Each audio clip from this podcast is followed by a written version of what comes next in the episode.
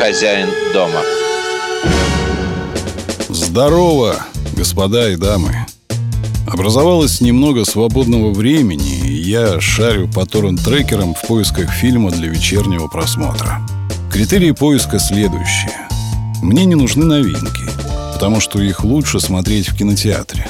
Да и хороший перевод появляется далеко не сразу. Мне не нужна классика, потому что я большой мальчик. И все сколь-нибудь значимые картины давно посмотрел. Да и жена против очень уж старых фильмов. Я ее понимаю, кино — искусство скоропортящееся. Также мне не нужны шедевры артхауса. Я не хочу разбираться в мозговых тараканах очередного гения.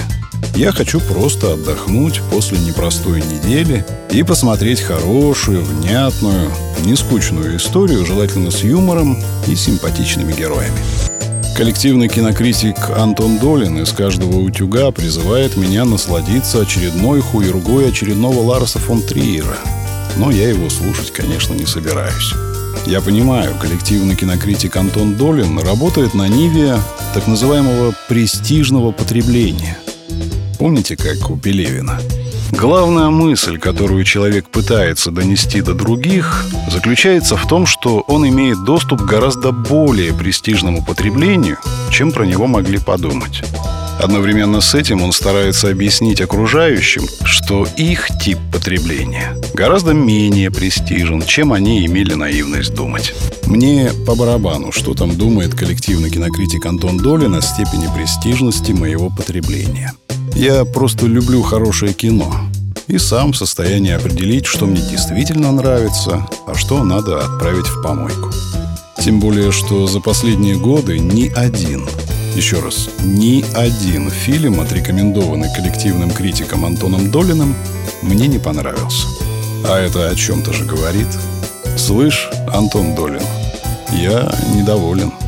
Впрочем, подозреваю, что кинокритикам на меня, да и на вас тоже, насрать и в землю закопать. Они варятся в соку собственной значимости. А значит, не остается ничего другого, как самому себе стать кинокритиком. Въедливым, пристрастным, субъективным, забивающим на авторитетов, хозяином своего мнения. Конечно, у каждого свое кино — но если, находя хорошие фильмы, я еще кому-нибудь помогу сориентироваться, возрадуюсь и выпишу сам себе премию. А кто этот человек? Это хозяин дома. Сегодня у нас фильм режиссера Рона Шелтона 2002 года «Dark Blue» или в переводе на русский «Проклятый сезон». Главного героя играет Курт Рассел. Лично мне Курт Рассел нравится – у него такая испитая рожа реднека со Среднего Запада. И кажется, он тот самый американец, с которым можно иметь дело. К тому же он на Шукшина похож. Еще в проклятом сезоне снимаются, например, Брэндон Глисон, которого представлять не нужно, а также Джонатан Бэнкс. Последнего все мы помним в роли трогательного деда со скорбным взглядом и странным именем Майк Эрмантраут из сериала «Во все тяжкие». Но тут этот Джонатан Бэнкс еще вполне молодой и задорный. Ну и продажный, конечно. Продажный, потому что фильм «Проклятый сезон» о продажных копах. Дело происходит в начале 90-х в Лос-Анджелесе, где тогда произошли массовые беспорядки чернокожего населения. Негры тогда взбунтовались как раз в ответ на жесткие чрезмерные действия белых полицейских – Хотя в этом фильме беспорядки происходят в основном на втором плане, для пущей атмосферы ненависти, так сказать. Итак, продажный коп Элдон Перри живет насыщенной мужской жизнью. Всегда в седле, всегда под мухой, всегда готов выехать на место задержания очередного преступника и пристрелить его при попытке к бегству. Ну, такой у его начальства метод решения проблемы раскрываемости – Пив-пав и в дамках. Преступник мертв, а мертвый не нуждается в адвокатах. К тому же наказания без вины, как мы помним, не бывает.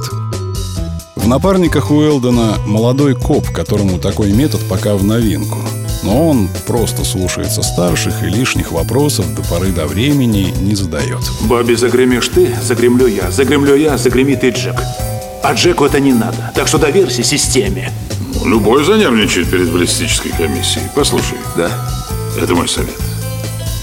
Что бы ни было, посылай нахрен! Господи Иисусе. Еще у Элдона есть жена, которая в основном выпивает, пока ждет мужа с работы.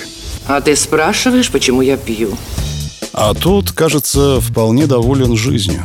Он занимается сугубо мужским делом, на районе его уважают или боятся, какая разница. Но довольно скоро выясняется, что не все так прекрасно. И Элдон где-то в глубине души здорово рефлексирует. Он же на самом деле продолжатель полицейской династии. И папа у него легендарный коп, который для этого города сделал много хорошего. И вся эта возня со стрельбой по подозреваемым Элдону не нравится. Тем более, что вскоре выясняется, что ограбление с четырьмя трупами, которое поручено раскрыть Элдону с напарником, совершили так называемые информаторы начальника. И начальник их всячески бережет. Потому что, мол, ограбили они того, кого надо, а то, что постреляли прохожих, ну, тем просто не повезло.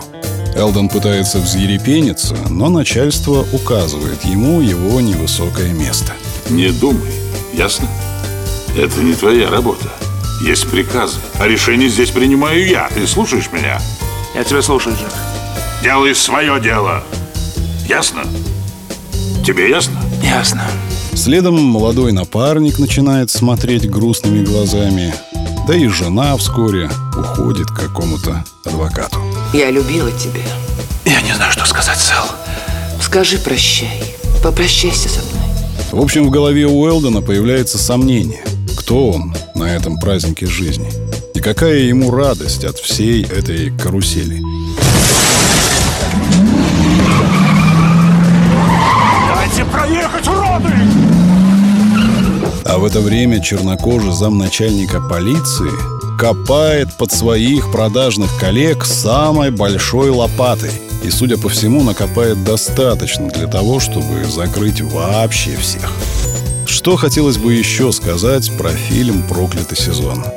Ну, например, то, что он рассказывает о человеке, который очень хотел быть сильным, справедливым, хорошим копом, похожим на отца. Копом, которым его отец гордился бы. Но на пути к этой цели он где-то как-то свернул не туда. Точнее, ему помогли свернуть не туда. А он не стал сопротивляться, решил, что начальству виднее. Типа, не мы такие, жизнь такая. Вечная отмазка мудаков. Отсюда вывод. Будь сильным, будь себе на уме. Не будь мудаком. Начальству не виднее, оно просто вид делает. Всегда надо доверять прежде всего себе, своим глазам, своим ушам и тому, что между этих ушей. Если видишь, что впереди что-то очень похожее на говно и пахнет как говно, то с вероятностью в 99% это действительно говно. А совсем не пряничный домик, как бы тебя не уверяли, типа знающие люди. Посмотри, нет ли рядом поворота, чтобы в это говно не вляпаться. Не видишь поворота, остановись, подумай, сдай назад. Ну, а если уж вляпался, ничего, каждый имеет право на второй шанс. Пока живой, надо танцевать. Вот на такие мысли навел меня фильм «Проклятый сезон». Посмотрите его, это неплохое кино. Даже если и есть в нем какие-то логические нестыковки, мы же с вами не экзамен по формальной логике сдаем. Мы кино смотрим. Георгий Данелия как-то говорил, что зритель должен сопереживать героям и не замечать, каким способом режиссер добивается этого сопереживания. То есть, пересказывая своими словами, если история вас захватила, то не похер ли на логику? Истинное произведение искусства — это иллюзия, созданная совершенно незнакомым нам человеком, но в которую мы поверили и узнали в ее персонажах самих себя. Кажется, афоризм придумал. Пока, господа и дамы. Счастья, здоровья, пятерок по поведению. Хозяин дома.